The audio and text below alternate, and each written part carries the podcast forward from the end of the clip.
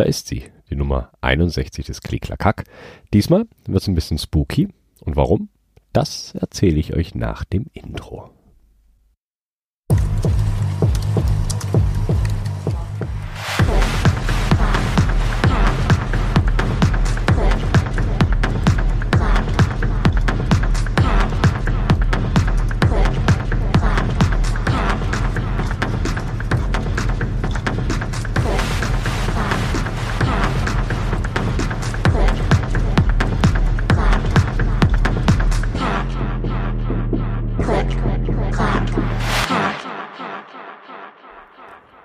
Hallo zur Nummer 61.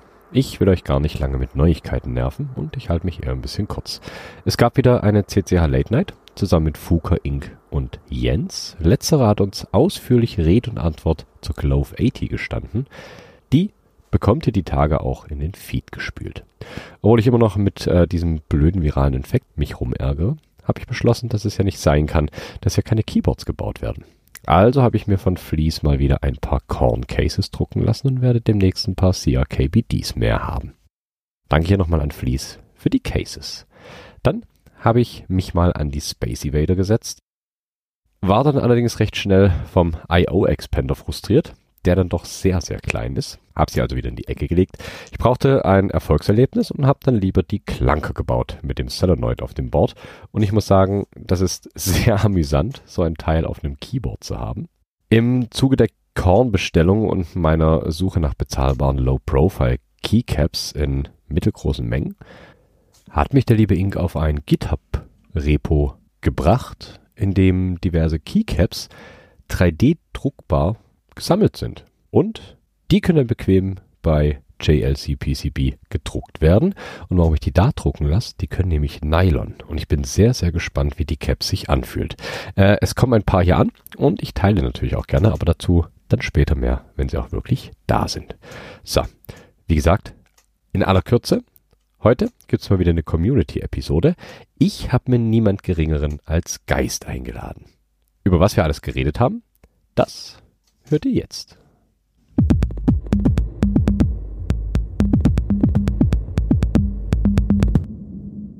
Mal wieder eine Community-Episode und das heißt, ich habe jemanden aus der Community zu Gast. Heute wird es ein kleines bisschen spooky und ich glaube, das Wortspiel konnte ich mir nicht verkneifen. Ich habe heute zu Gast den wunderbaren Geist. Hallo. Hallo. Genau, und auch du bekommst äh, die Frage, die hier jeder Gast am Anfang gestellt bekommt. Wer bist du und was machst du? Ähm, ich bin äh, Geist. Ähm, ich bin aus Offenbach, eigentlich so beruflich ähm, Animator und bin Keyboard-Designer. Ich glaube zumindest, dass man sich mittlerweile, dass ich mich mittlerweile so nennen darf. Da bin ich, da bin ich fest überzeugt, dass das ja vielleicht sogar ein bisschen untertrieben ist. Ähm, bevor wir zu den Keyboards kommen, das allererste, was mir irgendwie schon, seitdem ich von dir gehört habe oder von deinen Keyboards gehört habe, äh, irgendwie so ein bisschen auf der Zunge liegt, beziehungsweise auf der Seele brennt quasi. Wie kommst du zu dem Namen Geist? Ähm, oh, das ist, das ist eine gute Frage. Ich glaube, es hatte was damit zu tun, dass ich einfach den Klang von dem Wort gut fand. Also häufig ist es bei mir so, dass ich den Klang von einem Wort schön finde. Und, äh, und ich wollte mir auch, wenn ich wusste, ich werde wahrscheinlich jetzt, also als ich mir den Namen zugelegt hatte, war das, war das für Reddit.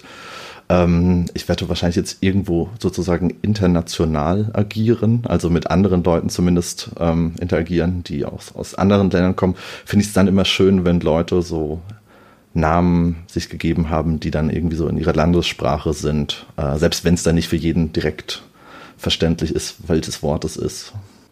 Und ich mag die Kombination der Buchstaben auch irgendwie ganz gerne. Also wie sie aussehen. Außerdem finde ich es auch irgendwie so vom Sinn her ganz schön, weil es irgendwie sowohl sowas wie Zeitgeist heißen kann, also den Geist von irgendetwas und auch sowas wie Gespenst und so, was auch so ein bisschen, ähm, finde ich, auf so eine nette Weise albern ist, weil Geister, also so ich denke zumindest immer an so ein, ähm, an so ein Gespenst mit so einem Laken bei dem Wort Geist. das stimmt. Äh, ja, der Klang, das ist richtig. Ähm, ich habe ehrlich gesagt auch mit keiner anderen Antwort äh, gerechnet als mit so einer, ich nenne es mal kreativ. Das ist witzig. Also, dass du sagst, dass das Wort Geist und du hast, ich gebe dir vollkommen recht, dass sich das einfach äh, harmonisch anhört, Mhm. gut aussieht. Das Witzige ist, ähm, als ich das erste Mal von dir gelesen habe, ich glaube, das war im äh, Keyboard Builders Digest, wenn ich mich nicht täusche, hatte ich dich erstmal überhaupt nicht nach Deutschland verortet. Trotz des Namen, Namens Geist. Also das war, das fand ich dann doch spannend, dass ich, äh, als ich gehört habe, dass du aus Deutschland bist, war sehr, sehr interessant. Ja, das stimmt. Das ist eigentlich auch so ein bisschen so ein Vorteil von dem Namen Geist. Also die meisten Leute, ich hatte es schon mit einigen Leuten darüber, zum Beispiel aus den USA oder so, und die haben, glaube ich, auch schon so eine grobe Vorstellung, weil es dort ja, glaube ich, auch so Begriffe gibt wie Zeitgeist und so, was das Wort Geist bedeutet. Stimmt, ist gar nicht so regional begrenzt. Nicht nur der Name ist kreativ, sondern ich glaube auch das ganze Konzept, was dahinter steht, ich weiß gar nicht, kann man das Konzept nennen, weil das ist ja schon so ein, so ein Gesamtkunstwerk, würde ich es, glaube ich, mal betiteln. Ähm, wenn man so mal deine Avatare anschaut oder äh, auch deine, deine Auftritte im Internet. Also ich finde zum Beispiel auch deinen dein GitHub-Namen ziemlich, ziemlich cool. Der heißt Gei, Gei, Gei, Geist. finde ich, finde ich sehr spannend. Also ziemlich, ziemlich lautmalerisch. Ähm, ja, ich, das kam aber eigentlich auch daher, ich habe eine ganze Weile irgendwann, also ich hieß eigentlich bei GitHub eine ganze Weile schwarz-grau und, ähm, und dachte dann, als ich glaube ich dann so mein erstes Board dort hochladen wollte, ähm, dachte ich, ich bräuchte wahrscheinlich jetzt auch irgendeinen Namen mit Geist für GitHub, ähm, damit ich jetzt nicht mit unter mehreren Namen auftrete. Und, äh, und dann habe ich parallel geschaut, was gibt es noch in die Richtung Geist ähm, bei GitHub und bei Twitter, dass ich möglichst dasselbe Ad-Handle bei beidem habe. Und äh, und es ist verblüffend viel vergeben an so Accounts, die nur so einen Follower haben äh, oder Ah. nie irgendwas gepusht haben bei GitHub. Ähm, aber ich bin irgendwann dann auf ähm, Guy Guy Geist gekommen, weil ich gedacht habe, es, es könnte ein bisschen, ich glaube aber, da kommt man nur drauf, wenn man es weiß, es könnte so ein bisschen sein wie eine Person, die gerade einen Geist sieht, dass sie so sagt, Guy Guy Geist. Genau, genau. Okay, gut, nee, wenn das bei dir so angekommen ist, freue ich mich. Auf jeden Fall. Also es kommt so an, wie es soll. Okay, sehr ich gut. Fand's, ich fand's, ich fand's sehr amüsant, als ich es gelesen habe. Es war sehr, sehr cool. Ähm, ja, aber es hört ja nicht beim Namen auf oder bei den Keyboards, sondern ähm, ich glaube auch dein, dein Icon, dein, dein Avatar, Mhm. dieses kleine, lustige lila Gesicht ist, glaube ich, auch weithin bekannt. Hat definitiv Wiedererkennungswert und ist echt hübsch. Oh, Ich das freut mich. sagen. Ja, Das ist danke. alles ziemlich, ziemlich nett. Ein wunderbares Gesamtdesign. Genau. Kommen wir mal zu Keyboards. Ich glaube, deswegen sind die Leute hier und hören äh, auch die ganzen Episoden. Du machst natürlich selber Keyboards und die sind ziemlich, ziemlich abgefahren. Größtenteils Splits beziehungsweise auch Makropads, aber zu denen komme ich erst später. Mich interessiert als allererstes mal, wir machen das Ganze mal so ein bisschen chronologisch. Was war denn dein aller, allererstes Keyboard, also mechanisches Keyboard, auf dem du getippt hast?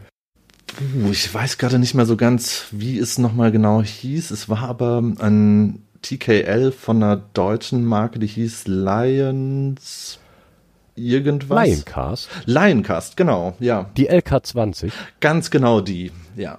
Okay, das ist ein wunderschönes Keyboard. Ich finde auch, auch Also- immer noch. Ähm, also so, wenn äh, so, es ist sehr schlicht ähm, und und ich war sehr zufrieden und vor allem war es ziemlich günstig auch. Also Definitiv. ja, Also die hatten jetzt, glaube ich, vor kurzem, nee, es ist schon ein bisschen länger her, hat man relativ viel Geld für die zahlen müssen auf Ebay.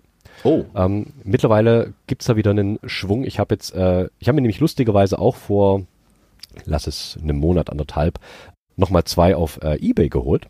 Einfach weil ich, ähm, ich, ich, ich mag sie. Die sind, die, das sind keine High-Class oder High-End-Keyboards, aber die sind massiv gefertigt und sind halt echt einfach robust. Ganz Ja, ja. klar. Muss ich sagen, ich habe jetzt drei Stück. Ich habe eine davon äh, umgebaut auf ANSI US Layout. Habe dann richtig aus der äh, Edel, also da, da ist so eine Stahlplate drin, so eine Oh, Stahl-Switchplate. Und ich habe da den äh, ISO-DE-Teil rausgesägt und habe eine äh, 60% Plate reingeklebt. wow, Ist ziemlich amüsant. Ist komplett handwired. ja, Ähm, ich habe jetzt für die zwei, die ich hier liegen habe, ähm, nicht mehr ganz so viel vorgenommen, weil das war dann doch so ein, so ein ähm, ja, Projekt, was mich irgendwie ein Jahr gekostet hat. Wenn immer mal wieder rangesetzt und weitergemacht und äh, wieder liegen gelassen. Äh, und die anderen bleiben, beiden bleiben jetzt höchstwahrscheinlich ISO.de. Aber es kommen andere Switches drauf, andere äh, Stabilizer. Und dann sind das ziemlich, ziemlich solide, coole Boards. Finde ich lustig, dass du mit denen angefangen hast. Ja, ja, äh, genau, aber das, ich glaube, ich habe das meine dann gar nicht so lange benutzt, ein paar Monate oder so. Ich, äh, das hat bei mir auch damit angefangen, dass ich, ähm, dass ich eigentlich gerade ähm, Diplom gemacht hatte und, ähm, und ich hatte Kunst studiert, beziehungsweise Film und Illustration und habe dann ähm, musste noch eine, meine Diplomarbeit schreiben und weil ich sehr, sehr gut im Prokrastinieren bin, habe ich gedacht, wahrscheinlich, wahrscheinlich würde ich wesentlich besser schreiben auf einer mechanischen Tastatur. Und und zudem habe ich äh, zeitgleich auch noch an einem Animationsfilm gearbeitet und hatte dafür auch noch so ein Makropad gebraucht und habe dann gedacht, nachdem ich keins gefunden hatte in Bluetooth, was genau die Anforderungen erfüllt hat, die ich brauchte, ähm, weil ich sowieso gerade so im Prokrastinieren war, habe ich dann äh, angefangen, mir selbst eins auszudenken, was am Ende auch funktioniert hat, aber ähm, mich in dieses dunkle Loch der Keyboard-Welt Welt, ähm, hinabgezogen hat.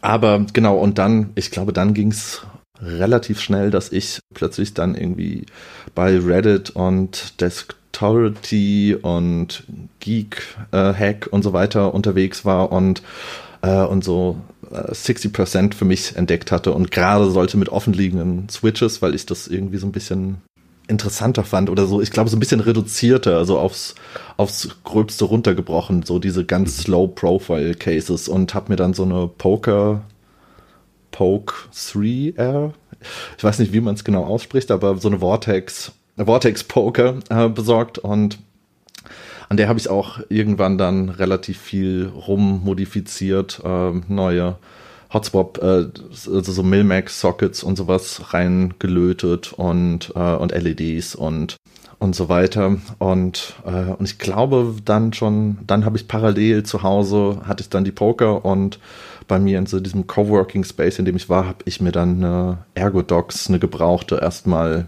gekauft und hatte an der auch so meinen Spaß, nachdem ich mal damit klargekommen bin, wie sie funktioniert. Coole Sache. Wie lange hast du gebraucht vom Umstieg äh, von, von der 60% auf die Ergodox? Ganz grob. Ich glaube so drei Wochen oder so. Ah, okay. Dann doch relativ schnell. Ja. Aber auch witzig, dass ähm, wenn es dann Richtung Split-Keyboards geht, ähm, ist irgendwie so die Ergodox immer so der Einstiegspunkt, habe ich das Gefühl. Also ganz viele schauen dann so nach Split-Keyboards und kommen dann ganz, ganz schnell auf die Ergodox. Ich weiß auch gar nicht mal, ob das immer noch so ist. Also ich könnte mir vorstellen, dass es natürlich erstmal verlockend ist, weil sie sehr, sehr viele Tasten hat und man jetzt nicht das Gefühl hat, man würde plötzlich alles verlieren. Ähm, aber aber mir hatte sie ja tatsächlich eigentlich immer viel zu viele Tasten. Also ähm, ich habe, glaube ich, sehr, sehr viele Tasten außen irgendwie dann mit unsinnigem Kram schon belegt, weil ich sie einfach eigentlich gar nicht wirklich gebraucht hatte. Das stimmt. Also ich habe, es ist zumindest meine Wahrnehmung, dass es immer noch so ist, dass die Ergodox irgendwie so das, äh, der Einstieg ist für Split-Keyboards. Inwieweit das repräsentativ ist, meine Wahrnehmung ist natürlich, äh, steht natürlich auch zur Frage. Ganz, ganz klar. Aber gefühlt ist es immer noch so, dass äh, ganz, ganz viele Leute dann auf die Ergodox gehen. Ja, spannend. Aber ich finde auch, es sind einfach zu viele Tasten. ja, ich, äh, aber ich bin dann auch wieder, also ich hatte, bin, hatte die ganze Zeit parallel äh, Ergodox und, ähm, und Poker benutzt und bin dann von der, ich glaube, dann hatte ich auch eine längere Pause, in der ich mich gar nicht mit Keyboards auseinandergesetzt hatte, nachdem okay. ich, glaube ich, selbst noch mal, ich glaube, vorher habe ich selbst noch ein, noch ein Case gemacht für die Atrios 62, die ich mir dann gekauft hatte mhm. und hatte da wahnsinnig viel drin rumgehandwired. Äh, da war schon eine PCB drin, aber ich habe dann noch Lautsprecher, äh, ein USB-Hub und Bluetooth reingebastelt irgendwie, was zu dem Zeitpunkt auch, ähm, da gab es CMK noch nicht, das war dann unter QMK mit so einem Adafruit-Teil und so weiter. Es war, wow. es ist ein ganz schönes Monster, was ich nie auch irgendwie mal gepostet hatte oder sowas, aber es ist auch, die Drähte waren zu filigran und meine Lötskills noch nicht so auf so einem guten Level, so dass ich sie äh, am Ende dann auch gar nicht so viel benutzt habe, weil sie relativ schnell nicht ging. Ähm, oh je. Äh, genau, aber dann hatte ich eine, eine, so, ich weiß nicht, drei Jahre, glaube ich, gar nichts äh, und habe einfach nur zufrieden auf meine Poker und der Ergodox getippt und dann bin ich jetzt so, ich glaube, spätes 2019, frühes 2020, kurz vor der Pandemie bin ich, glaube ich, wieder zurück ins Keyboard-Loch gestiegen und Moment, nee, das kann eigentlich gar nicht sein. Doch, doch, Moment, ja, nee, doch, doch, das kommt hin. Ja, genau. Und dann, ähm, dann bin ich aber erstmal wieder zu einer äh, Prionic und ähm, und habe mir eine Lily 58 gekauft und verschiedene Sachen. Mich sozusagen erstmal wieder damit auseinandergesetzt, was gerade so aktuell angesagt und cool ist. Schick, schick. Ja, du bist in das riesige und sehr, sehr tiefe Loch der Keyboards zurückgestiegen und ich glaube, du hattest einen großen Rucksack dabei. Denn irgendwann, äh, und es muss auch um die Zeit rum gewesen sein, beziehungsweise wahrscheinlich so ein halbes Jahr, dreiviertel Jahr später würde ich es jetzt einschätzen. Du kannst mich gerne berichtigen, wenn es äh, falsch ist. Ähm, ist mir auf oder im Keyboard Builders Digest nämlich aufgefallen, dass es abgefahrene Split-Keyboards gibt, die auch abgefahrene Namen haben. und da geht's hier um die Chlor-Klotz-Totem. Nach Regal ist mir da noch gar nicht aufgefallen, das ist mir erst im, im Nachhinein dann aufgefallen. Ich war aber direkt überwältigt von dem Design, weil was ich bis dahin alles gesehen hatte an Split-Keyboards, also ich bin dann irgendwann durch meinen werten Schwager auf die Korn gekommen, habe dann da diverse äh, Varianten oder andere Äste des Stammbaums, kann man es glaube ich sagen, äh, ausprobiert. Auch so Lily 58 Pro habe ich glaube ich eine hier. Ist das eine Pro? Ich glaube, das ist eine Pro. Ich habe ja auch noch eine Redox liegen, die fertig gebaut werden will, aber die ist mir zu umfangreich, was SMD-Teile angeht. so ein bisschen schwierig.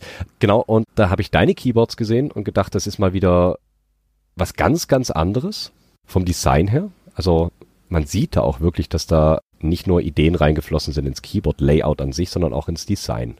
Zuallererst die Frage, wie kommst du auf solche Namen wie Chlor, Klotz, Totem oder Regal? Sind jetzt nicht so die 0815 Namen, die man Keyboards gibt, sondern schon eher was Besonderes. Äh, oh ja, danke. Ähm, ja, ich glaube, das hatte eigentlich mit der, also ich, ich habe viel Spaß, Sachen Namen zu geben, die für mich schön klingen und die Buchstaben halt auch irgendwie nett aussehen und sowas. Und ich glaube, bei der Chlor habe ich sehr lange überlegt und habe tatsächlich eigentlich so eine sehr lange Textdatei angelegt mit potenziellen Namen, die ich dem Keyboard geben könnte. Und, äh, und eigentlich bediene ich mich jetzt nur noch aus dieser sehr langen Liste, die ich mal angelegt hatte. Es sind sehr viele Sachen mit O drin. Mir ist irgendwann auch aufgefallen, dass ich äh, O's und R's scheinbar gerne mag. Und ähm, aber äh, ja, und die Chlor, äh, da war es eigentlich so, dass ich das deutsche Wort Chlor auf der Liste hatte, aber ich fand, dass es mit K irgendwie ein bisschen bisschen schöner aussieht als mit CH. Definitiv. Und, ja. ähm, und dann hatte mich aber auch noch jemand ähm, aus dem MKD-Discord, der in Dänemark lebt, draufgebracht, dass Chlor mit K ähm, auch schwedisch für Klaue ist. Und das Aha. fand ich dann auch ähm, ganz treffend. Definitiv. Also nicht, dass ich irgendeinen Bezug zu Schweden habe oder so, äh, aber ich fand es irgendwie dann so ein, wie so ein nettes, weil ich jetzt eher so an, an die Chemikalie dachte, ähm, fand ich es jetzt irgendwie ganz nett, dass es gleichzeitig auch noch irgendeinen tieferen, naja, tieferen Sinn jetzt nicht unbedingt, aber noch irgendeinen zweiten Sinn hat, der irgendwie auch passt. Sogar eigentlich besser als meine Idee. Ich glaube schon, dass man das als tieferen Sinn auch bezeichnen kann. Also mit der Klaue, das ist ja, ich finde mit diesem Weg, also dein, deine Überlegung mit Chlor, CH, dann mit dem K geschrieben und dann äh, die Schwedisch war es, richtig? Ja, ja, genau, Schwedisch. Genau, die schwedische Bezeichnung für Klaue und das auf dem Keyboard drauf ist doch. Ich glaube, es könnte nicht besser laufen bei der Namensfindung, würde ich sagen. Ja, fangen wir doch mit der Chlor einfach an. Das ist eine 3x6 Split, richtig? Mit einem der Daumencluster unterscheidet sich richtig. Du hast ähm, diverse verschiedene Varianten. Mhm, also genau, also man kann auch die, man kann auch eine 3x5 draus machen. Ähm, okay. Also man kann sowohl die Pinkies als auch ähm, den Thumb Cluster so ein bisschen verändern. Das lag aber eigentlich, ursprünglich war das von mir gar nicht so gedacht, sondern das kam eigentlich auch mehr so durch die Leute im MKD-Discord, von denen einige sagten, ah, würde mich ja auch interessieren, wenn's, wenn ich, aber ich hätte gerne die die Pinkies weg und andere sagten dann, ich hätte gerne aber einen Thumb weniger. Und ich ähm, war so äh, jung und naiv äh, und dachte mir, ach so, naja klar, das ist ja kein Problem, da muss ich ja nur hier in der, in der Platine so ein paar Teile zum Abbrechen reinmachen. Und ähm, war zu dem Zeitpunkt noch nicht bewusst, dass es dann auch heißt, dass ich natürlich alle Cases, die ich mache und alle weiteren Variationen und so weiter ungefähr 100 Mal machen muss. Aber ich glaube, das ist wahrscheinlich auch irgendwie sowas, was dann irgendwie, ähm, was unter anderem dafür wahrscheinlich verantwortlich ist, dass das Keyboard dann auch irgendwie zumindest bis zu einem gewissen Teil ganz gut ankam, dass man es halt, dass man halt sagen kann, ich hätte es gerne so oder ich hätte es gerne so, also so diese, sich sozusagen so seine Variante bauen kann, wie man irgendwie gerade Lust drauf hat und wie es einem passt. Ganz klar. Genau, und bei der Chlor, was man auf jeden Fall sieht, die, jetzt muss ich überlegen, die Spalten, das ist einmal die zwei für den Zeigefinger und einmal für den Mittelfinger. Die sind normale ortholineare äh, Spalten. Und was sich nach hinten wegbewegt für Ringfinger und gerade für den Kleinfinger, die sind ja so leicht abgeschrägt nach außen abfallend. Mhm. Es ist immer toll, Keyboard-Layouts zu beschreiben in einem Audioformat. ähm, aber das war, das war die Challenge, warum ich den Podcast gemacht habe. Da stecken, wenn ich dich so einschätze, mit Sicherheit auch Überlegungen dahinter. Hast du einen Katalog, an dem du dich orientierst, wo du sagst, ähm, ich möchte jetzt den Winkel für meinen Ringfinger zum Beispiel in dem Grad haben, ich möchte das für die Pinkies in dem Grad haben? Oder machst du das mit Ausprobieren? Testest du die Ergonomie? Also es geht ja da um reine Ergonomie. Äh, ja, ja, ja. Also ich meine, ich, äh, ich, also ich glaube, es hat sich so der, der Ausdruck Splay dafür durchgesetzt, dass man so ah. einzelne, einzelne Reihen äh, äh, Zeilen dann irgendwie so anwinkelt. Ähm, mhm. Und ich bin bestimmt, also ich bin nicht der Erste, der das, der das macht, aber, ähm, aber ich hatte das auch schon, also ich glaube, es war noch nicht so stark verbreitet, als ich ähm, damit angefangen hatte, wobei zum Beispiel parallel Freya äh, ihr Splaterate auch zu einer, also wir haben unabhängig voneinander, sind wir auf ein ziemlich ähnliches Layout gekommen. Also man kann sie übereinander legen und sie sind immer noch sehr ähnlich. Aber, ähm, aber in meinem Fall war es so, dass ich äh, einfach Knete genommen hatte, die ich noch zu Hause hatte. Also kein Geld, sondern Ton äh, und auch kein Sound. Ähm, aber und dort einfach Switches reingesteckt hatte. So, also beziehungsweise ich habe erstmal meine Hand in die Knete gedrückt wenn sie normal dort liegt und habe dann versucht, Switches in diese Knete zu stecken, ähm, so dass ich sie möglichst gut erreichen kann. Und ähm, und dabei ist mir aufgefallen und ich war sehr in, äh, noch so sehr beeinflusst, glaube ich, von der Kyria von Split Keyboard. Mhm. Ähm, die ich die ganze Zeit benutzt hatte. Nur so ein paar Sachen hatten mich an der Kyria gestört oder die hätte ich gerne für mich persönlich jetzt anders gehabt, aber die war auf jeden Fall so ein schon ein starker Einfluss, würde ich sagen. Okay. Und Genau, und dann habe ich ähm, einfach so in dieser Knete Switches ähm, rumgesteckt und umgesteckt und geschaut, wie passt es so und wie passt es so. Das Ganze dann abfotografiert und, und dann in ErgoGen, was so eine Online-Software ist, in der man Keyboard-Layouts machen kann, dass die aber auch so ein bisschen auf Ergonomie, wie der Name schon sagt, ausgelegt ist, habe ich das dann so versucht, irgendwie möglichst genau nachzubauen. Und dann kann man sich von ErgoGen dieses Layout zum Beispiel als Grundlage für, für die Platine und so weiter generieren lassen. Mhm.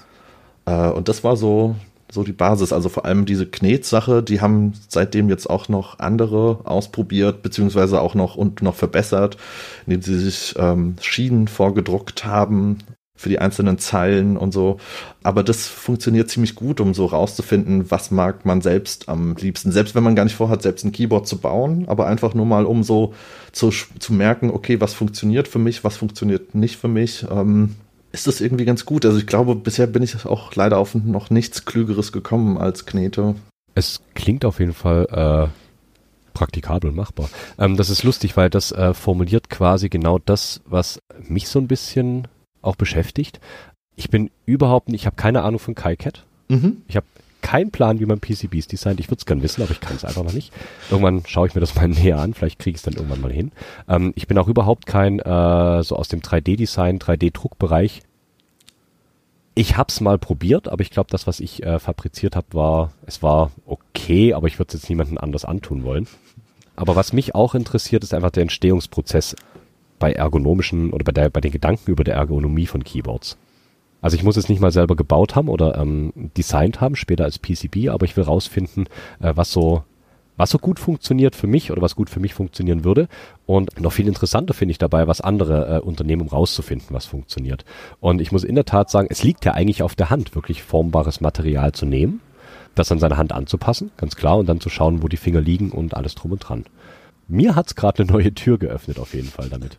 Oh, das freut mich. Ich, äh, cool.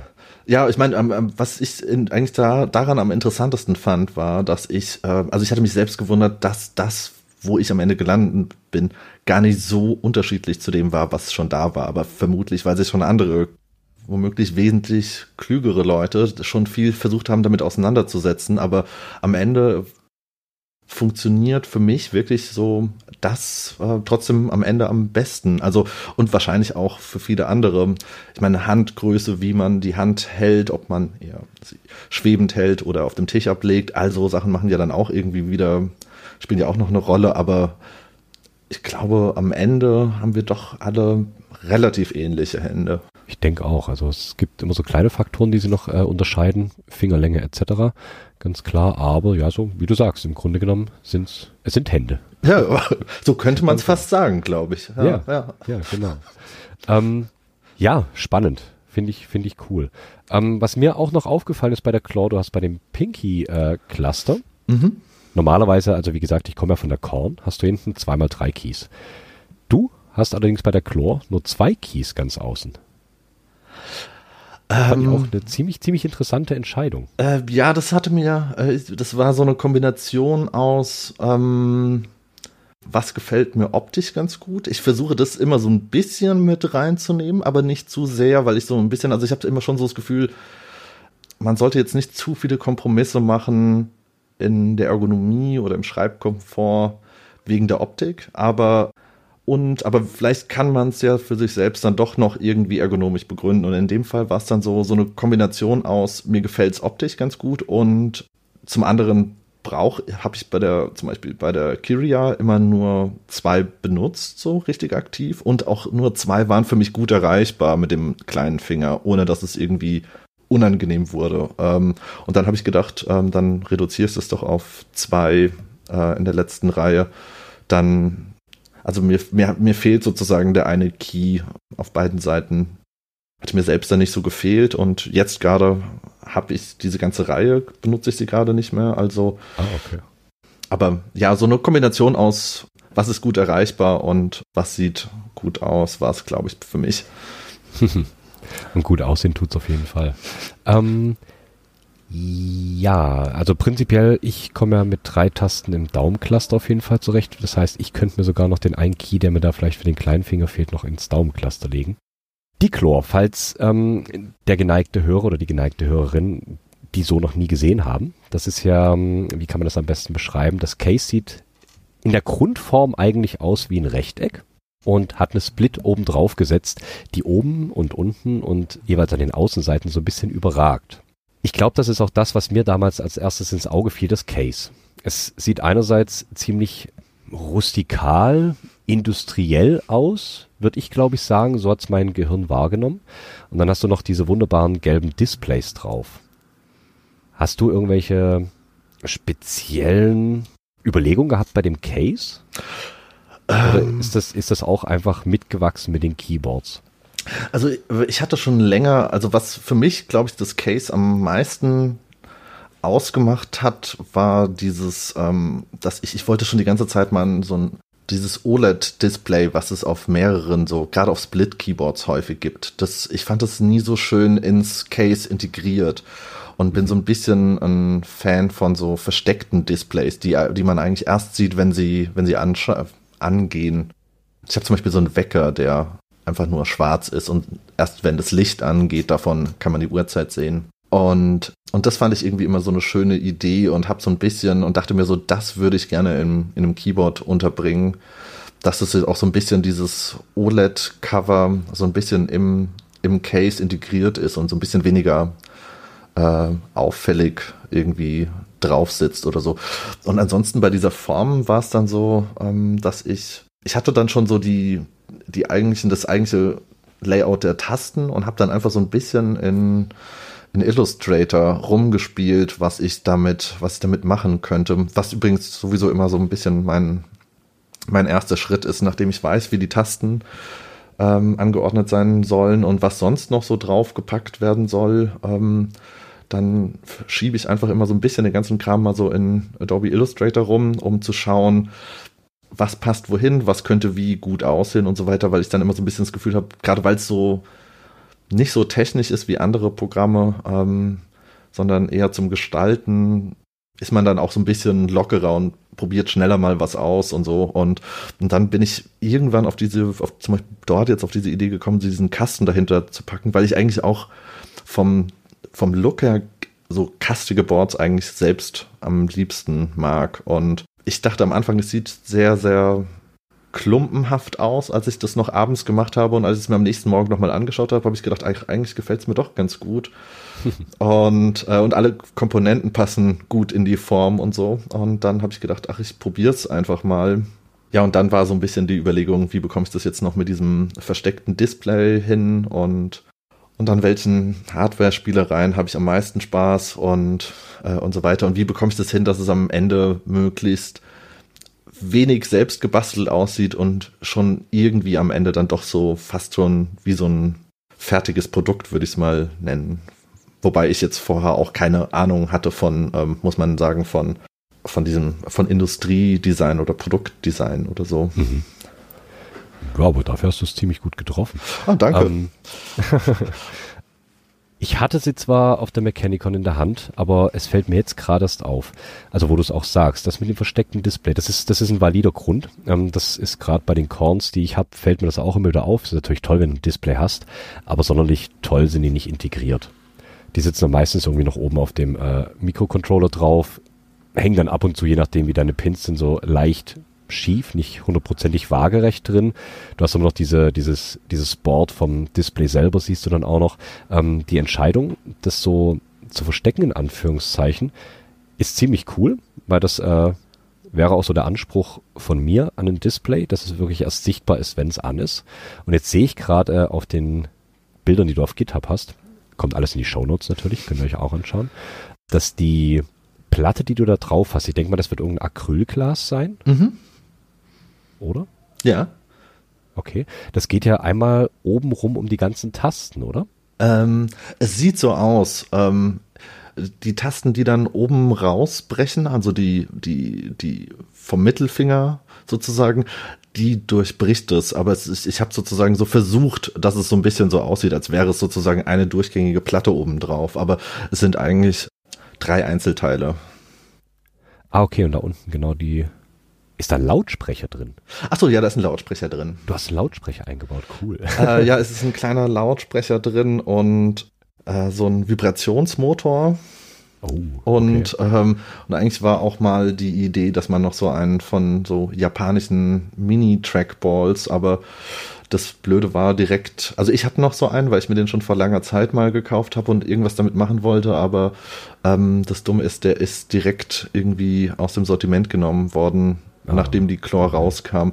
Äh, deswegen gehören eigentlich, ähm, sind, gibt es glaube ich nur zwei Chlöre, die mhm. diesen Trackball drin haben. Äh, die eine, auf der ich gerade schreibe und noch eine zweite von Manna Harbour, ähm, der mich auch überhaupt erst auf diesen Trackball gebracht hatte. Okay. Ja, aber es sieht auf jeden Fall, äh, dadurch, dass diese, diese Platte, dieses Acrylglas, mhm. ähm, noch oben weitergeht, sieht es wirklich aus wie ein, ein komplettes Stück, als wäre da nochmal so eine, ja, so eine komplette Platte oben auf das Keyboard draufgesetzt, aus der dann nochmal die äh, Keys selber rausgefräst sind, oder zumindest der Platz für die Keys äh, freigelegt ist. Es sieht an sich schön schlüssig aus alles. Und wie gesagt, es hat so einen leichten, durch diese Grautöne und Schwarztöne, so einen leichten industriellen Look, den ich eh sehr mag. Also es ist ein, ist ein schönes Keyboard. Und danke. Ganz klar. Ja, gehen wir weiter. Ich weiß nicht, ob es chronologisch richtig ist, die Totem. Äh, chronologisch wäre es die Klotz. Ähm, Dann machen wir die Klotz. äh, ja, die, ich, ich hab. Äh, oh, Entschuldigung, soll ich einfach was dazu sagen? Ähm, Gerne, erzähl. erzähl. Ah, ja, erzähl. Ähm, ich ähm, bremse mich ruhig, ähm, wenn ich. Äh, Auf gar keinen Fall.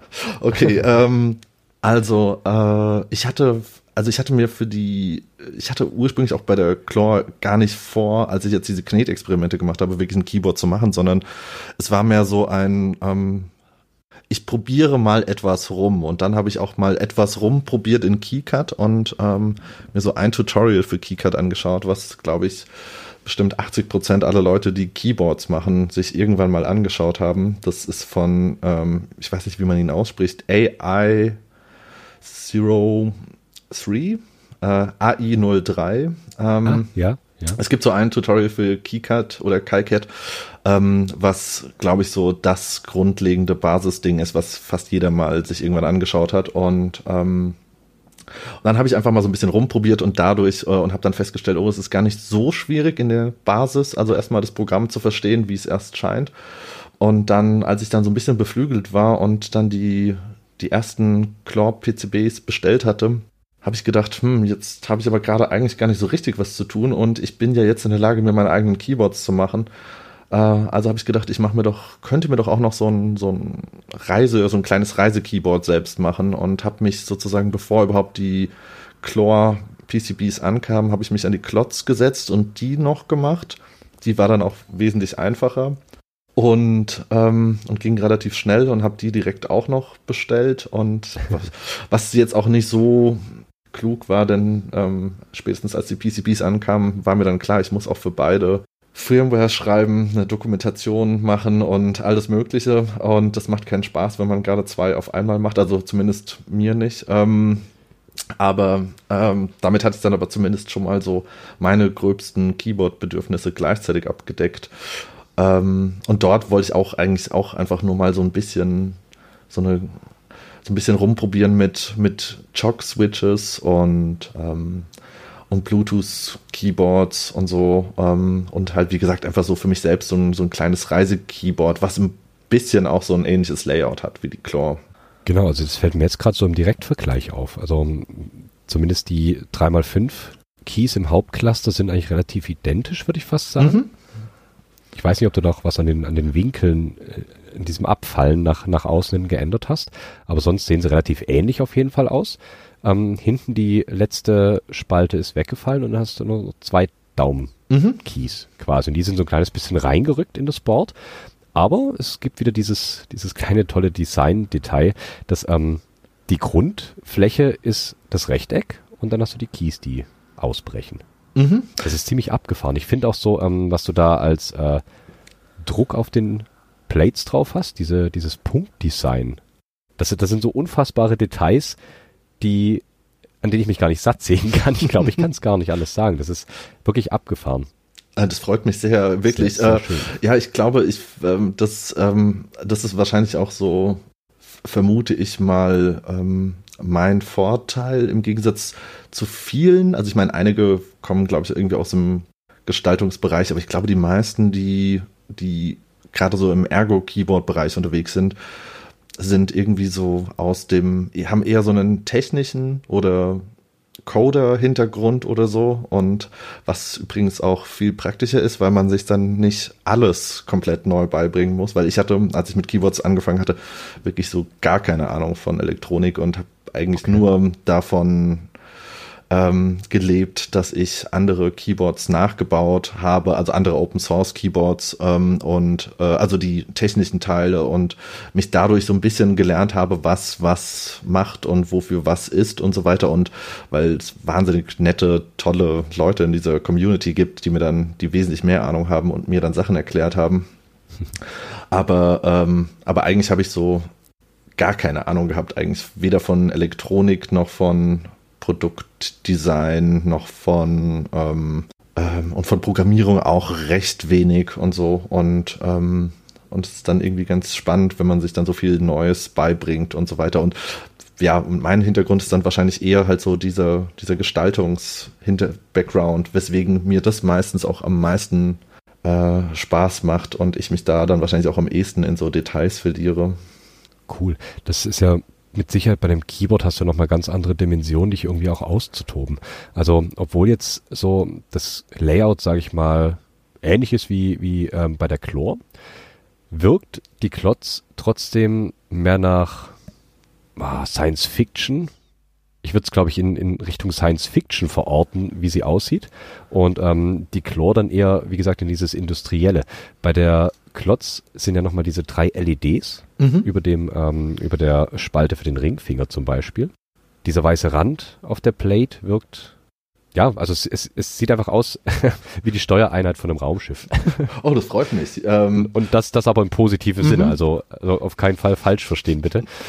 Genau, also sind wieder, ja, sehr schön. Wunderhübsch. Haben die LEDs äh, eine Bewandtnis? Leuchten die immer? Ähm, äh, zeigen die was an? Äh, ursprünglich war es mal so gedacht, ähm, äh, dass sie, dass sie auch irgendeine Funktion erfüllen.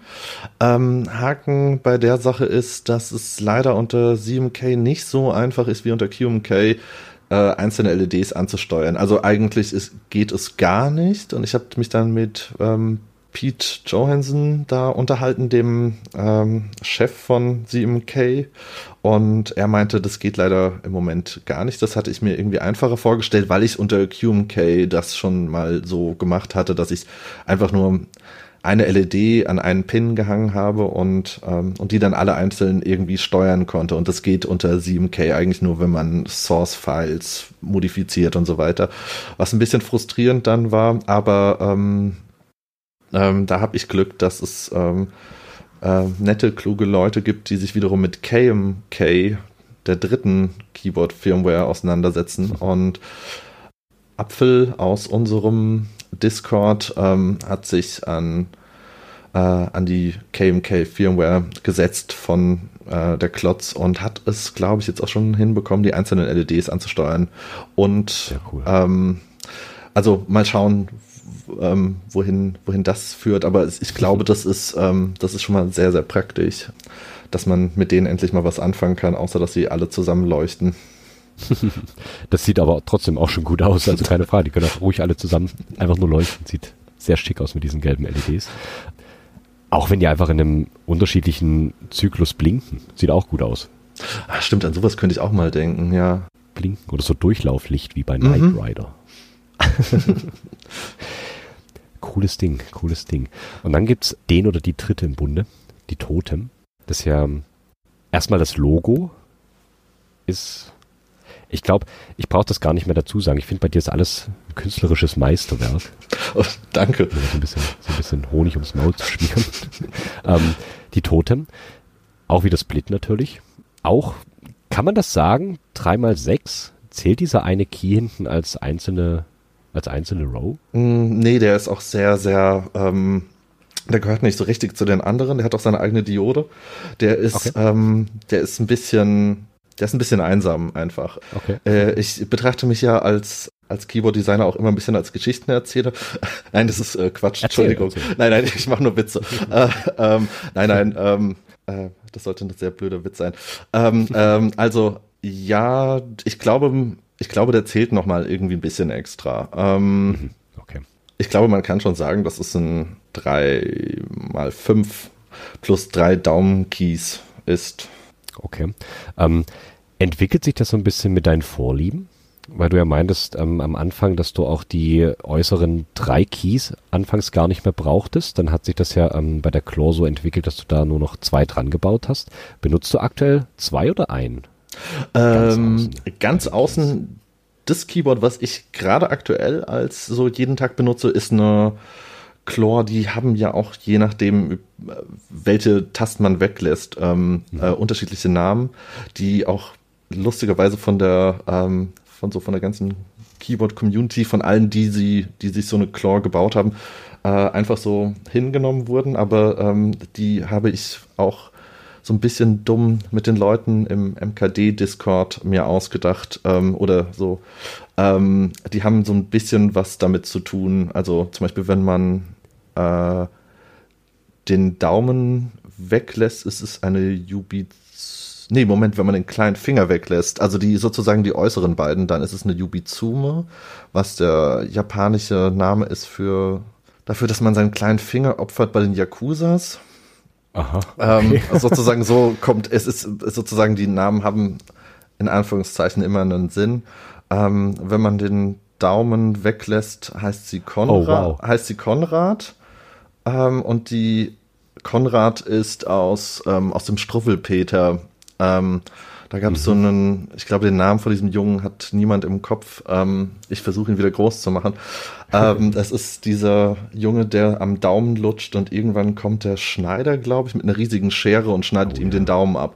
Dieser Junge heißt Konrad und weil er seinen Daumen verloren hat, also in Gedenken an sein Opfer, heißt sie, wenn man den einen Daumen-Key wegmacht, Konrad. Okay, ich ähm, sage jetzt, ich sage jetzt mal eins. Ja. Ähm, eins dieser Layouts heißt Sägewerk. Genau. Ähm, ich, ich gebe jetzt mal den Hörer und Hörerinnen kurz so zwei Sekunden Zeit zu überlegen, was da weggelassen wurde. oh Gott, das ergibt gerade Sinn. Äh, ja, ja, ja, genau. ich, ich, weiß, ich weiß nicht, ob ich sagen soll, ob das gut oder schlecht ist. Aber Sägewerk, okay. Ähm, beim Sägewerk, ich übernehme das mal kurz, es fehlt im Daumencluster ein Key Mhm. und äh, ganz außen fehlen die zwei äußeren Keys. Genau, ja, das ist dann das Sägewerk. Oh, äh, wow. genau, und wenn sie alle Tasten hat, heißt sie Polydactyl, was die unglaublich komplizierte Bezeichnung dafür ist, wenn man zu viele Finger an einer Hand hat. Ah, Ähm, also ich glaube, es ist dann Polydaktilität. Ich weiß es nicht. Es ist sehr kompliziert, aber ich glaube, ich habe auch einen Moment gebraucht, bis ich es mir merken konnte. Äh, ja, genau. Aber ich benutze gerade eine Yubizume Claw, also eine ohne die beiden äußeren Pinky Keys, ähm, Okay. weil ich die immer weniger benutzt habe. Aber bei der Totem habe ich wieder einen hinzugebastelt. Ähm, äh, das hängt aber eher damit zusammen, dass es noch ein anderes Keyboard-Layout gibt von ähm, einem Keyboard, was Bussard heißt. Äh, ich glaube, das war das erste, oder Ball, Ball Bussard. Äh, das war das erste Keyboard, das, ähm, das den, den obersten normalen Pinky Key nach außen verlegt hat. Sozusagen, dass man bei, wenn man jetzt QWERTY schreibt, dass man das Q ähm, mit dem kleinen Finger zwar immer noch tippt, aber das dann außen liegt. Und weil sich das ein bisschen besser erreichen lässt, also was heißt äh, sogar ein ganzes Stück besser erreichen lässt. Und, äh, und das fand ich interessant und habe ich mal auf einer meiner größeren Klöre ausprobiert und, ähm, und, ähm, und war überraschend positiv davon angetan ähm, und habe dann gedacht, dass ich deswegen bei der Totem habe ich diesen kleinen, diese kleinen Key wieder außen hin gemacht, damit man eigentlich auch zum Beispiel seinen Q jetzt bei QWERTY auch einfach mit dem kleinen Finger außen schreiben kann. Also wenn man dieses Layout mal ausprobieren will, funktioniert das dann auf der äh, Totem ganz gut. Und ansonsten dachte ich mir so, ähm, ein Key mehr zur Seite hin ähm, schadet wahrscheinlich auch nicht. Ähm, Den kann man dann auch sonst, irgendwas, was man sonst noch ab und zu mal gebrauchen kann, ähm, dort noch hinlegen. Und es hat auch irgendwie das Design ein bisschen interessanter gemacht. auf jeden Fall. Jetzt hat dann äh, rechts wieder den Key, der ausbricht aus dem ganzen Case. Also auch hier wieder äh, kurz zur Beschreibung. Ist auch ein Rechteck und ähm, der obere Mittelfinger-Key bricht aus, auf jeden Fall der Daumencluster und ähm, rechts dieser besagte eine einsame Key. Ja, aber es ist ein wunderschönes Layout. Ich kann es mir richtig vorstellen, ähm, gerade wenn man, ja, wie du sagst, das Q zum Beispiel nach außen lagert, ganz klar, diese Seitwärtsbewegung ist dann doch nochmal ein bisschen, äh, bisschen, bisschen weniger Anspruch an den kleinen Finger, be beziehungsweise ein bisschen weniger Belastung als diese komplette Handbewegung nach oben auch, die man ja im Endeffekt macht, wenn man aufs Q geht. Ist ja so ein, so ein, so ein leichtes Anheben der Hand. Ja, es ist spannend, es sind interessante Überlegungen. Das ist richtig. Im Groben und Ganzen, das Design der Totem ist dann ja trotzdem wieder komplett anders. Ähm, Also, wenn, wenn, wenn die Chlor das industrielle Keyboard war mhm. und ähm, Jetzt bin ich gespannt. ich, ich muss noch überlegen, in was ich es einordne. Ich bin mir noch nicht so richtig sicher. Ähm, die Totem geht so Richtung, schon auch futuristisch, aber in, in, eher in die Art Cyberpunk. Ah, so, so, okay. klar, so klare Linien Mhm.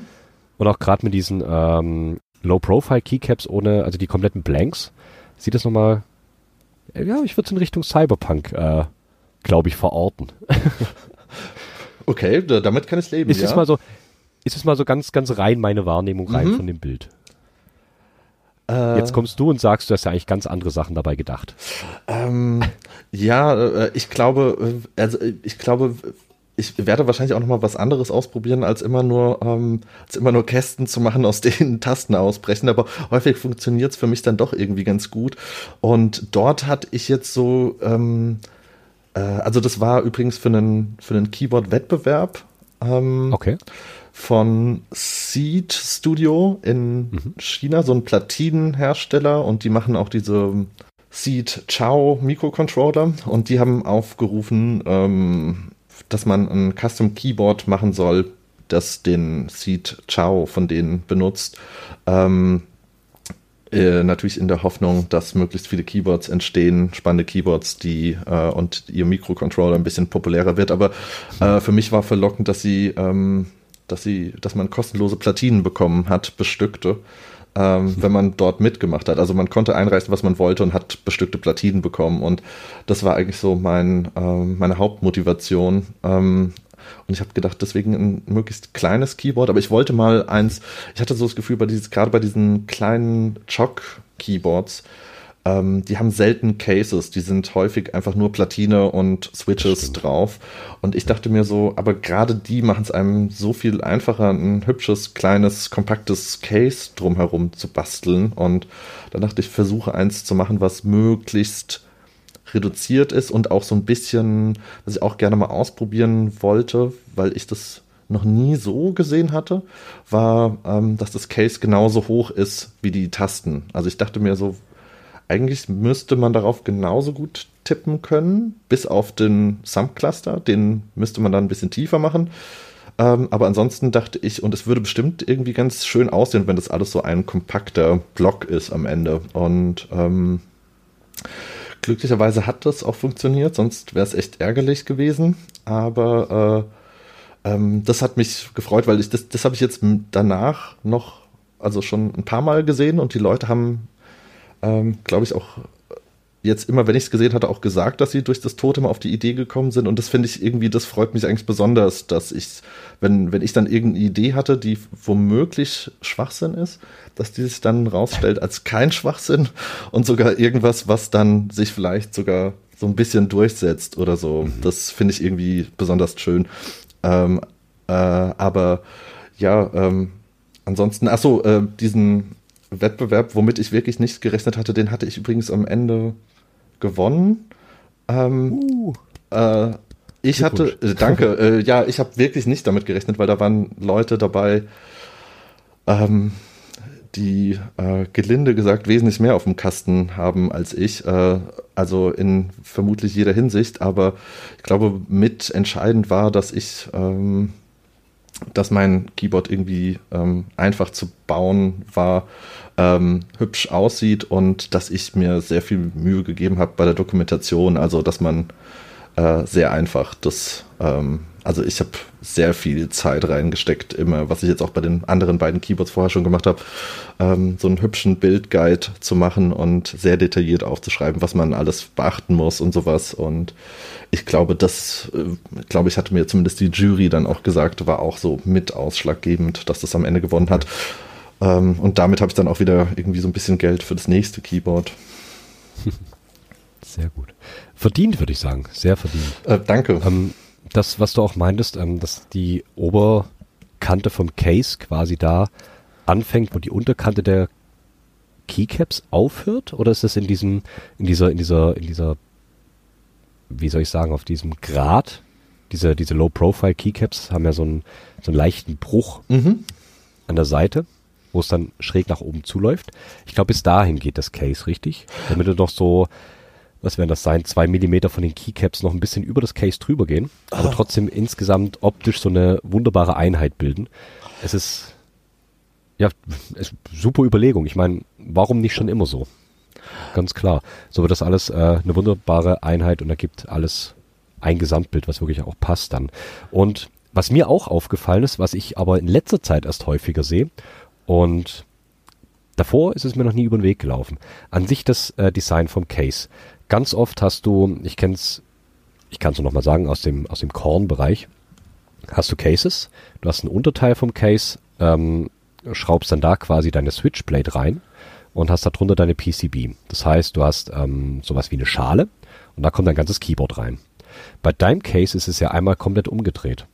Du hast ähm, das Case, was zumindest so wie es aussieht, am Stück ist und du schraubst auf die Unterseite quasi eine Platte drauf äh, Im Fall der Totem sieht man dann sogar noch die äh, Hotswap-Sockets durch. Mhm.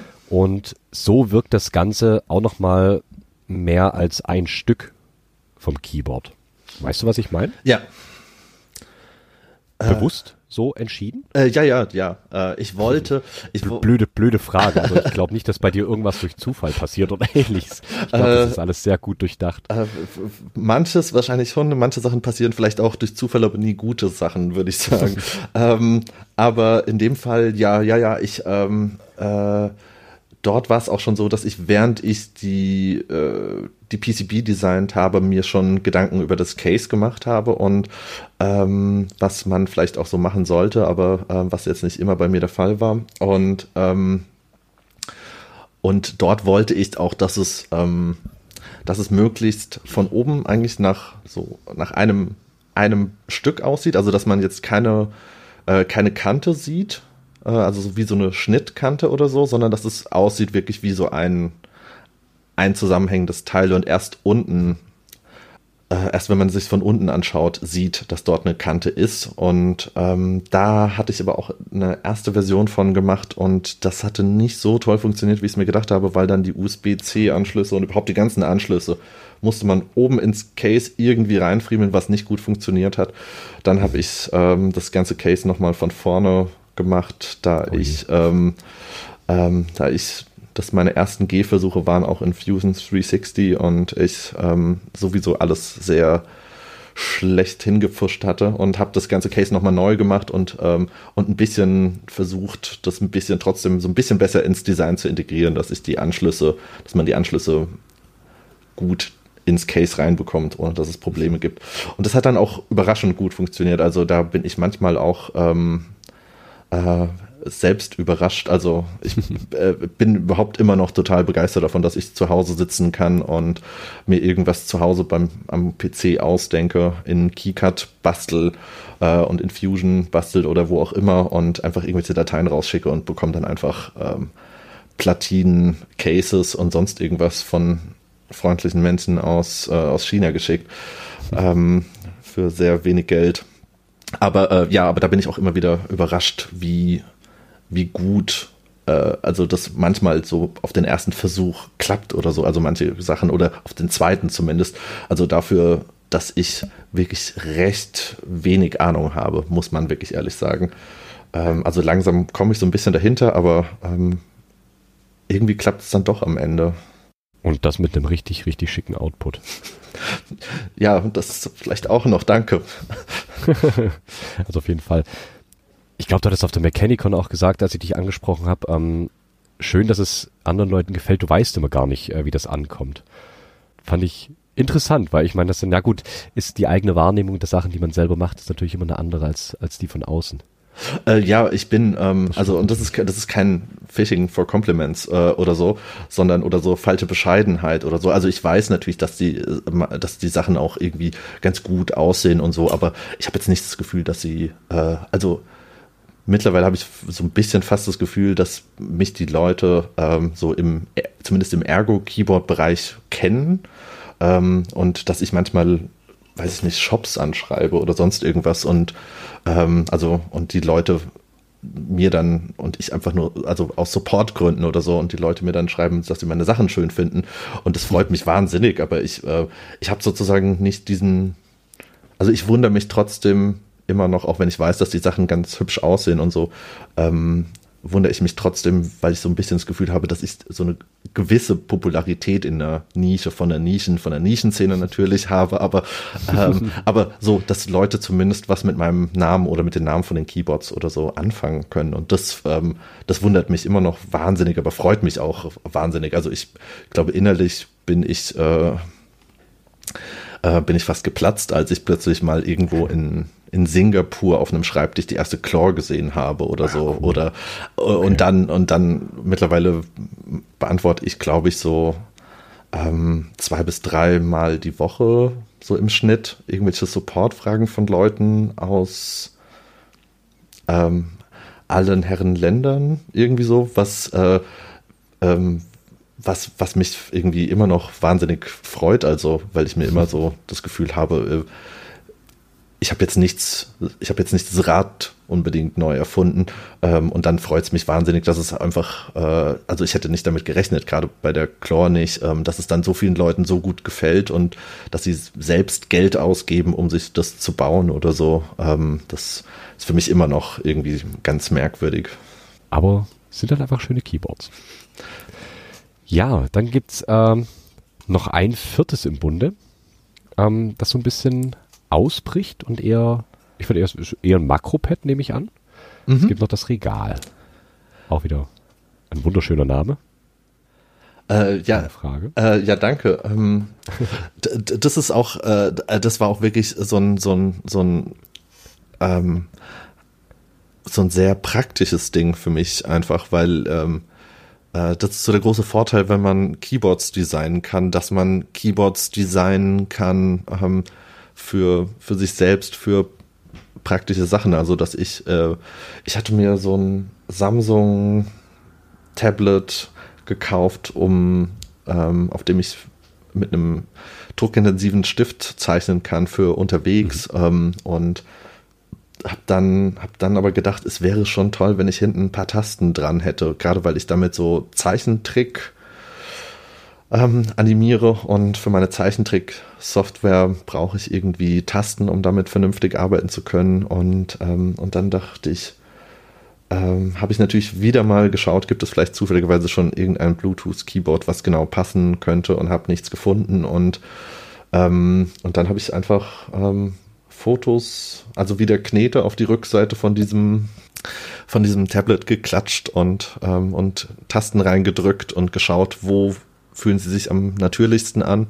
Und das dann innerhalb auch von so, ich glaube drei Tagen oder sowas habe ich dann eine Platine gemacht und, ähm, und mir die bestellt und die hatte auch direkt gepasst und merkwürdigerweise hat auch dieses merkwürdige, dass sie einmal um die Ecke um 90 Grad geht, geklappt und auch ähm, sie wird jetzt mit Magneten an dem Tablet festgehalten. Da habe ich einfach mal auch Magneten aufs Tablet geschmissen auf die Rückseite in Panik, dass ich was kaputt mache, aber scheinbar funktioniert es. Ähm, und geschaut, wo sie gut halten und mir die Stellen sozusagen markiert und in Illustrator übertragen, so dass ich wusste, wo kann ich Magneten an diesem Keyboard unterbringen, dass es am Ende hält. Und ich, ähm, ich glaube, das war wirklich so, es war sehr, sehr, wie, ich, mir fällt gerade nicht das richtige Wort ein, aber es äh, satisfying. Ich bin gerade überlegen, was, was ist ein befriedigend. gutes befriedigend. Es ist ähm, ähm, ja, das einfach so, dass ich einfach weiß, ich habe hier so einen praktischen ich habe hier so eine Situation, da wäre es toll, wenn ich ne, wenn ich irgendwie so ein paar Tasten irgendwo hätte und dass ich mich dann einfach so kurz an an KiCad sitzen kann und habe innerhalb von naja, lass es eine Woche sein mit Firmware. In, innerhalb von einer Woche habe ich mir einfach dann so eine Lösung selbst gebastelt. Ähm, da habe ich nur die die Files für eigentlich dann doch irgendwie nie hochgeladen, weil ich dann immer so ein bisschen so das Gefühl hatte, wenn ich dann so eine Dokumentation mache, will ich sie auch richtig machen und so. Und ähm, ich hatte so ein bisschen so das Gefühl, das fällt so krass in eine Nische von der Nische, weil man wahrscheinlich auch genau dieses Tablet bräuchte, ähm, damit es wirklich Sinn macht, dieses Makropad, ähm, dass ich dann so gedacht habe, am Ende setze ich mich dann hin und wieder so zwei, drei Tage und mach, baue eine mhm. Dokumentation und am Ende baut es wahrscheinlich keine einzige Person aber ja, ich, ich, ich wollte es auch gerade sagen, das ist ja so wirklich die, die Nische in der Nische in der Nische. Wahrscheinlich sogar noch in der aber Nische. Ähm. Wahrscheinlich, wahrscheinlich. Aber interessante Idee und auch ein netter kleiner Hack auf jeden Fall. Das ist cool. Gefällt mir sehr. Ähm, was ganz anderes. Wenn man selber so seine Keyboards designt, äh, auf die Layouts achtet, schaut, ähm, wie viel Keys man im, im, in der Pinky-Reihe hat zum Beispiel. Ähm, wie viel Wert legst du auf Switches? Ähm, sehr viel. Ähm, okay. Wobei ich da auch so, äh, auch so, so ein bisschen, ich mag besonders, also ich habe so einen bestimmten Switch-Typen, den ich, äh, den ich sozusagen und bewege mich eigentlich auch nur in die, im, im Umfeld von diesem Switch-Typen. Okay, ähm, also die, die, die, die Masterfrage schlechthin. Linear, taktil oder clicky? Äh, taktil. Okay, okay, das ist schon mal die richtige Antwort. ähm, erzähl weiter. Wel welches ähm, Also äh, ich hatte äh, ich hatte mit äh, MX Browns angefangen und ähm, mhm.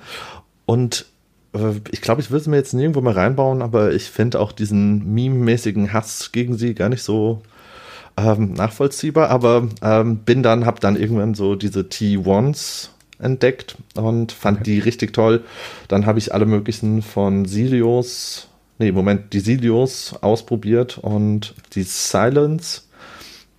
Und, ähm, und hängen geblieben bin ich dann irgendwann bei den Tassets, Tassets von mhm. Keepwork. Ähm, die sind, glaube ich, auch immer noch so mein Favoriten-Switch. Also ich habe dann noch die U4, die Boba U4 ausprobiert und gerade im Moment schreibe ich auch hauptsächlich auf den Boba U4. Ähm, okay. Aber Äh, und habe jetzt noch mal so mehr Silent Tactile Switches ausprobiert und ich glaube aber so die Tassits ähm, sind immer noch mein Lieblings-Switch. Ähm, durch dieses, ähm, der Stem hat doch dann eher so eine, Moment, P-Shape statt einer D-Shape, wie bei den Bobas. Ähm, und P-Shape äh, ist auf jeden Fall eher meins und äh, irgendwann hatte mich noch ähm, Vetior darauf gebracht, dass man, der die Switches auch sehr gerne mag, dass er darin leichtere Springs hat, was ich dann ihm nachgemacht habe und das macht sich auch sehr bezahlt. Ähm, Wo bist du da jetzt? Äh, bei 54 Gramm. Ah, okay. okay. Also ich muss jetzt sagen, ich war sonst immer auch so, hm, ja, je härter, desto besser, sage ich mal. Mhm. Ich mag harte Switches eigentlich deutlich mehr als leichte, wobei ich mittlerweile auch sagen muss, ähm, ähm, ich tendiere schon wieder fast ein bisschen dazu, leichtere Switches zu nehmen. Ähm, wo ich gerade leichtere Switches sage, du bist ja auf der Mechanicon mit Sicherheit auch rumgelaufen. Ja, ja. Und ähm, da war einer, der war ein Tisch vor uns und das war jemand, der hat sich Sweeps, glaube ich, Sweep heißt das Keyboard, kann das mhm. sein? Und der hatte 15 Gramm Switches drauf. Hast du die gesehen? Äh, die habe ich selbst auch hier, ja. Okay. ähm, die fand ich abgefahren. Also 15 Gramm, wo du äh, teilweise einfach Angst haben musst, dass, ähm, ich weiß nicht, du drauf niest und du löst die Tasten aus. Ja, ja, ja. Ich, ähm, ich habe auch irgendwie so am Anfang als ich dann so, das, das waren dann wahrscheinlich auch Chocks, oder? Ich glaube ja. Ich glaube ja. Ähm, ich glaube, als es angefangen, also es gab irgendwann dann mal so einen Trend, dass man immer leichtere Chocks, ähm, äh, also immer leichtere Springs in den Chocks benutzt hat. Und ich glaube, dann auf die Spitze getrieben wurde es dann ähm, von, von Jane von äh, weiß gerade gar nicht mehr, wie ihre Seite heißt. Sie ist leider nicht mehr aktiv in der Szene. Ähm, aber äh, mit den G-Shocks und das waren eben diese 15 Gramm Version, die sie, glaube ich, dann auch irgendwie mit von Kyle hat herstellen lassen. Und ähm, ich glaube, das war dann so der, die habe ich auch ausprobiert und die waren mir viel zu leicht. Dann habe ich aber irgendwann sie ihnen nochmal eine zweite Chance gegeben. Dann habe ich gemerkt, dass sie mir nur etwas zu leicht sind. ähm, aber sie sind mir immer noch zu leicht. Also im Moment, okay. die, die ich habe, sind, ähm, also vielleicht ist es auch eine Gewohnheitssache, aber ich glaube, es ist nichts für mich. Ähm, die, die ich habe, habe ich im Moment in ähm, äh, Boardsource äh, Technik gepackt und ähm, meiner Freundin gegeben, da sie mal ein Auto-Keyboard ausprobieren wollte. Mhm. Ähm, ich weiß aber noch nicht, so, ich habe, glaube ich, von ihr noch kein Urteil zu, zu den Switches, wobei sie jetzt auch nicht unbedingt ähm, viel Switch-Erfahrung mitbringt, aber, ähm, aber ich dachte mir, leichte Switches sind wahrscheinlich nicht so verkehrt. Du hast wahrscheinlich noch kein äh, Feedback bekommen, weil sie nicht gemerkt hat, dass sie tippt. Äh, wahrscheinlich, ja. also 15 Gramm, das fand ich dann schon, schon richtig abgefahren. Ich glaube, ich müsste mich ordentlich umgewöhnen, um auf 15 Gramm tippen Ja, ja, ja. Selbst auch die, äh, ich meine, ich hatte jetzt äh, in, in den Choc-Keyboards, die ich habe, hatte ich die ganze Zeit jetzt eigentlich immer so 50 drin und irgendwann bin ich dann schon auf 30 runter ah, okay. und fand dieses 30 linear ganz angenehm, nur mittlerweile jetzt ähm, vor einer Weile hat dann Daryl von Low Pro Keyboard äh, diese die ersten richtigen Tactiles ähm, im Chock-Bereich rausgebracht mit den Sunsets und die mhm. sind ähm, ich glaube, er hatte einen sehr, sehr harten, lang, langwierigen Kampf und hat mit Kyle die herstellen zu lassen und musste auch mit sehr, sehr viel Geld in die Vorkasse gehen, ohne zu wissen, ob sie irgendjemand kaufen wird oder genug Leute. Aber ich glaube, das hat sich für ihn zum Glück richtig ausgezahlt und das sind fantastische Switches. Auch. Genau, weil die sind ja gerade wirklich in aller Munde. Ja, eigentlich. ja. Die gehen ja wirklich, wirklich rum. Ja, ich habe es auch noch nicht ausprobieren können, leider. Aber kommt noch. ja, was, was, was bevorzugst du eher? Low Profile oder äh, Standard MX? Äh, ich muss sagen, Standard MX. Ähm, okay. Ich glaube, ich mag immer noch den, diesen, den längeren Travel mehr und so. Also diese Sunsets haben es mir jetzt schon ähm, viel schmackhafter gemacht, Chock-Keyboards zu machen, aber ähm, ich finde MX-Switches immer noch ähm, so, so, ich könnte mir jetzt immer noch nicht so ganz vorstellen, wirklich so meinen Daily Driver mit Chock Switches äh, zu bestücken, glaube ich. Okay. Was ist dein Daily Driver gerade?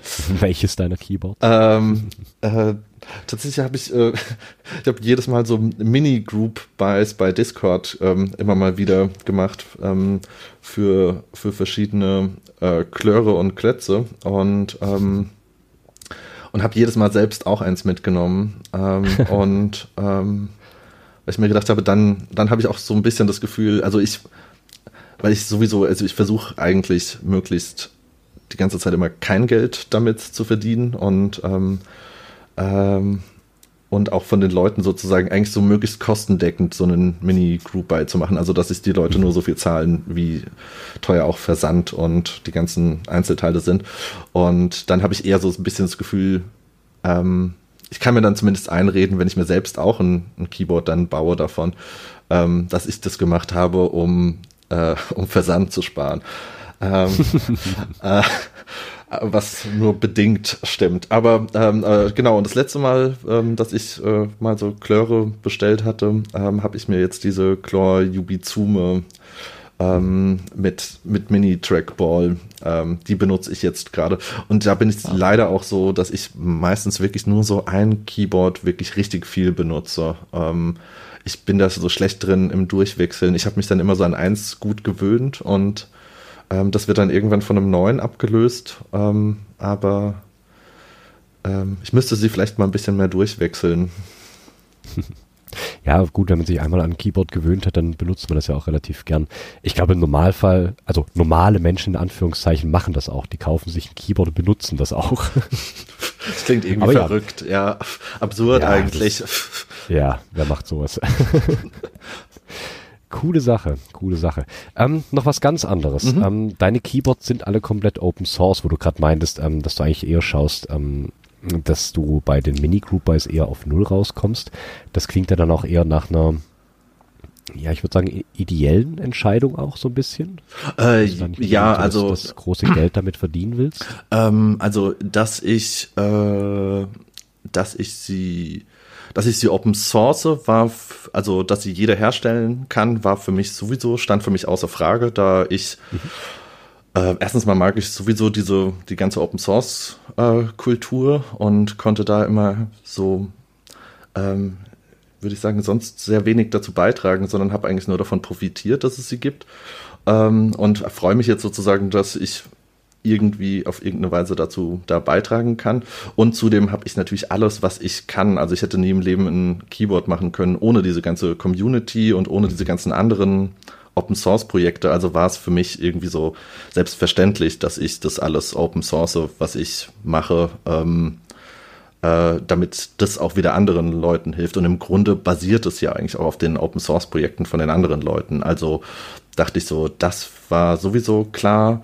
Ich hatte mir dann nur Gedanken darüber gemacht, ob ich, wie ich das mit den Lizenzen, ob ich das dann irgendwie so mache, dass man es nicht verkaufen kann. Aber dann dachte ich mir, ich habe selbst auch nicht vor, Geld damit zu verdienen, weil, ähm, weil ich so ein bisschen das Gefühl habe, jetzt so, ist es für mich ein, immer noch ein Hobby und äh, das mir Spaß macht und das soll es eigentlich auch bleiben. Und sobald ich anfange, wirklich so ähm, selbst mich dann plötzlich darum zu kümmern, irgendwas zu verkaufen, kommt damit auch immer mehr Verpflichtungen und so mhm. und, ähm, und es hört dann schnell auf, Spaß zu machen, äh, glaube ich. Also, oder es nimmt einem was von der Freude oder es wird plötzlich ein irgendwas, wo, womit auch so Druck einhergeht und so. Und, und eigentlich bin ich so mit meinem geldverdienten Job eigentlich ganz zufrieden. Deswegen ähm, ähm, hm,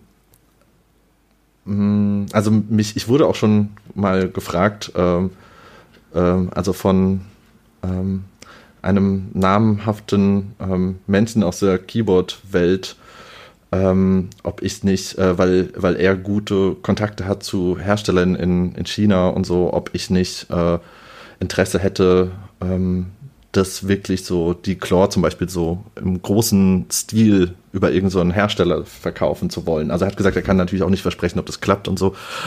Ähm, aber das ich, ähm, aber er meinte, das wäre dann halt auch mein Job. Äh, also wenn ich mich darauf einlasse, würde ich das halt machen zum Geld verdienen und auch nichts anderes mehr. Und dann ähm, meinte ich, dass ich es wahnsinnig nett finde, dass er auf mich zukommt, vor allem weil er auch nicht aus der Ergo-Welt ist.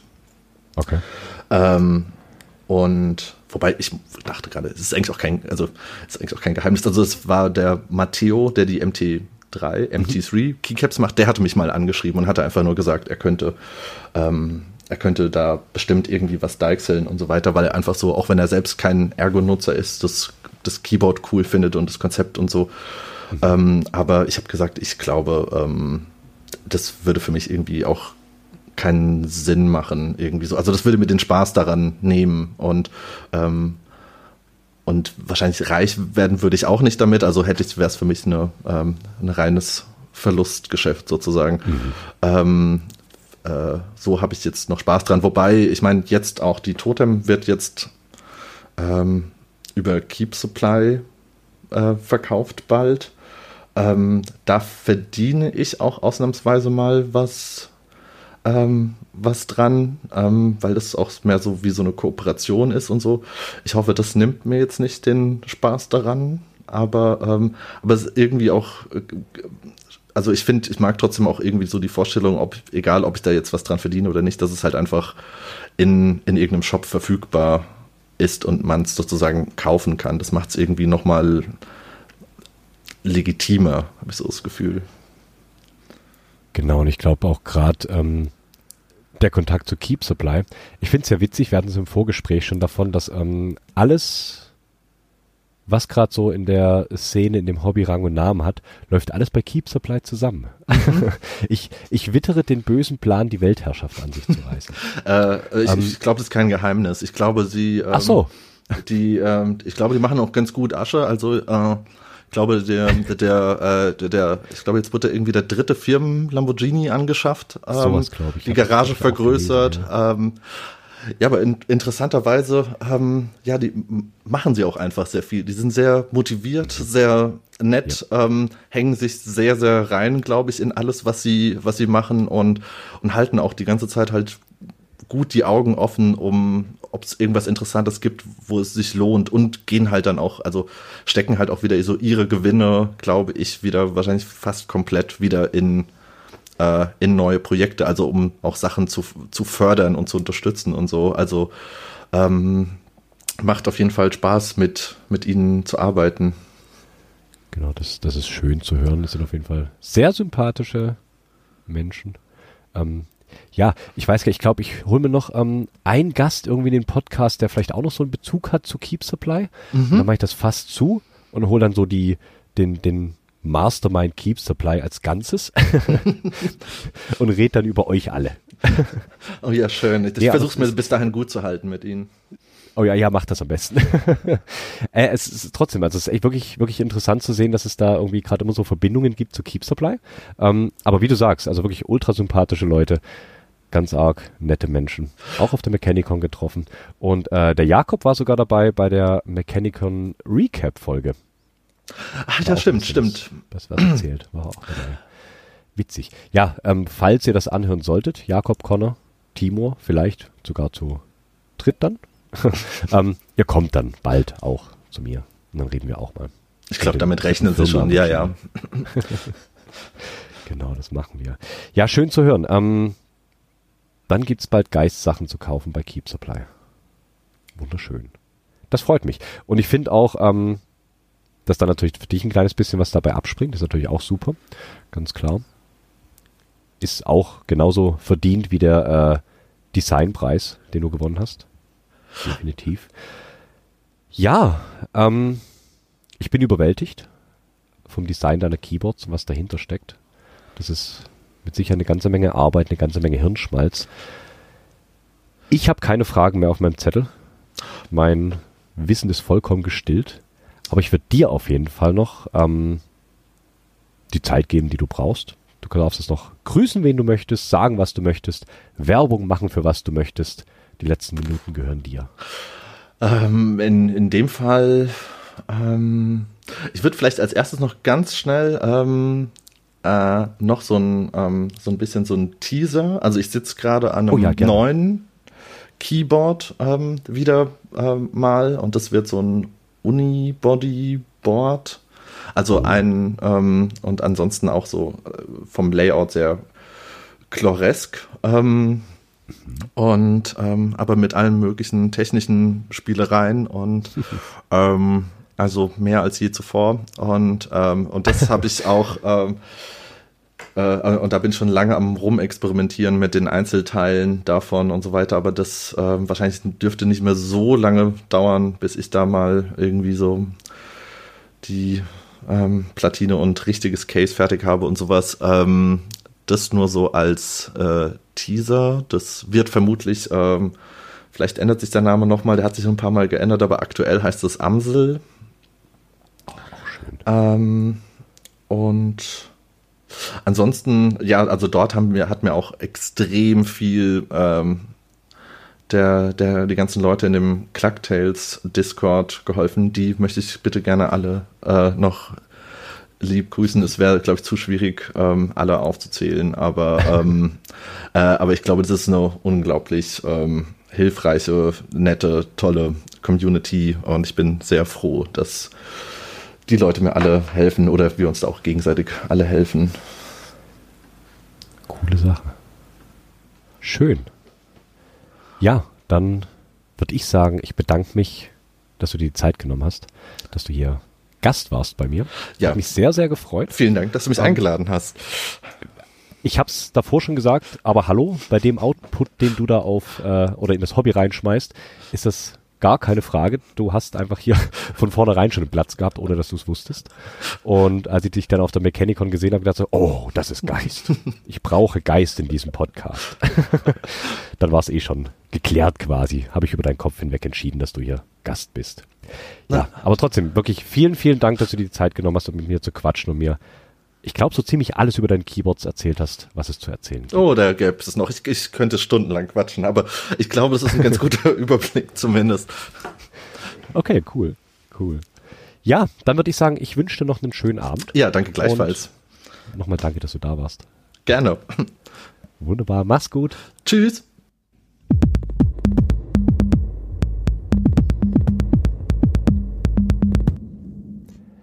Wie ihr vielleicht gemerkt habt, bin ich ziemlich begeistert von den Sachen, die Geist baut.